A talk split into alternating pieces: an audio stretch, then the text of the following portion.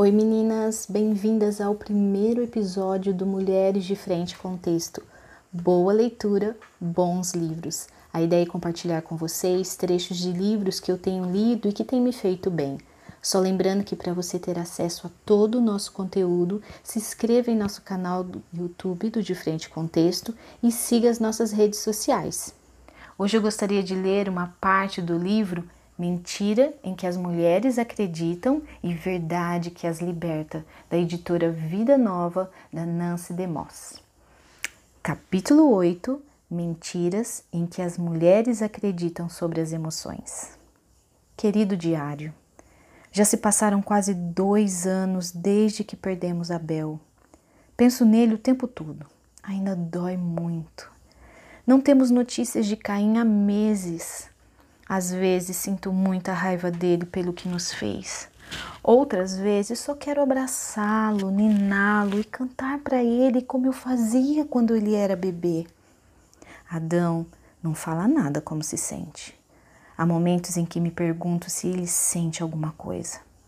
Tentar fazê-lo entender como me sinto parece irritá-lo.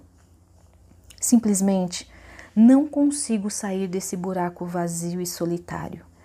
Há dias em que mal consigo me arrastar da cama. Sinto que a escuridão está prestes a me devorar. Não sei quanto tempo mais poderei aguentar. Já não consigo me lembrar de como é não sentir dor. Será que algum dia voltarei a ser feliz? Não conheço nenhuma ferramenta que o inimigo use de forma mais eficaz para nos manter em cativeiro do que nossas emoções. Ele faz isso levando-nos a acreditar em coisas sobre nossas emoções que simplesmente não são verdadeiras. O inimigo quer nos fazer acreditar que se não sentimos amadas, não somos amadas. Se sentimos que não podemos lidar com a pressão, deve ser porque realmente não podemos. Se sentimos que Deus nos abandonou ou que Ele agiu injustamente em uma questão que nos afete, então talvez Ele tenha mesmo nos abandonado.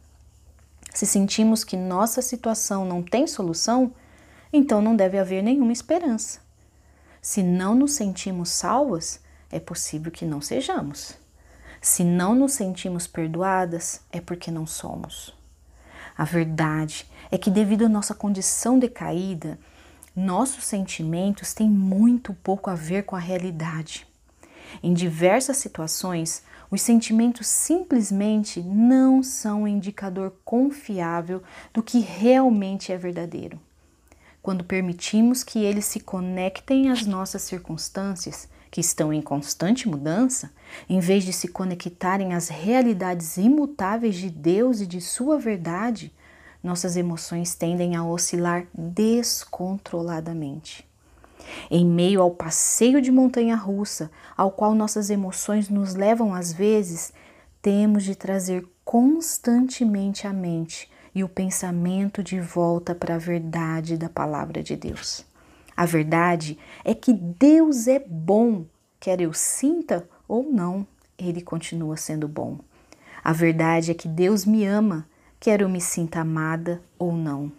A verdade é que, pela fé no sangue de Jesus Cristo derramado em meu favor, eu sou perdoada. Eu estou perdoada, quer eu me sinta perdoada ou não. A verdade é que Deus nunca vai me deixar nem me desamparar. Ele está comigo o tempo todo, mesmo quando eu me sinto sozinho e abandonada. Se quisermos andar em liberdade, temos de perceber que nossas emoções não são necessariamente confiáveis e devemos estar dispostas a rejeitar quaisquer sentimentos que não sejam consistentes com a verdade da palavra de Deus. No último capítulo de Filipenses, o apóstolo Paulo dá uma receita para a sanidade mental e a estabilidade emocional. Alegrai-vos sempre no Senhor. Não andeis ansiosos por coisa alguma, pelo contrário, sejam os vossos pedidos plenamente conhecidos diante de Deus, por meio da oração e súplica e com ações de graças. Tudo que é verdadeiro, nisso pensai. O resultado? A paz de Deus, que ultrapassa todo entendimento, guardará o nosso coração e os nossos pensamentos. E em Cristo Jesus, o Deus da paz, estará conosco. Filipenses 4, 7 a 9. Que desafio, amigas, que desafio que possamos todos os dias levar as nossas emoções cativas à palavra do Senhor. Assim, o Senhor vai nos ajudar em nossa caminhada cristã para que possamos nos tornar mulheres mais parecidas com o nosso Rei. Até a próxima!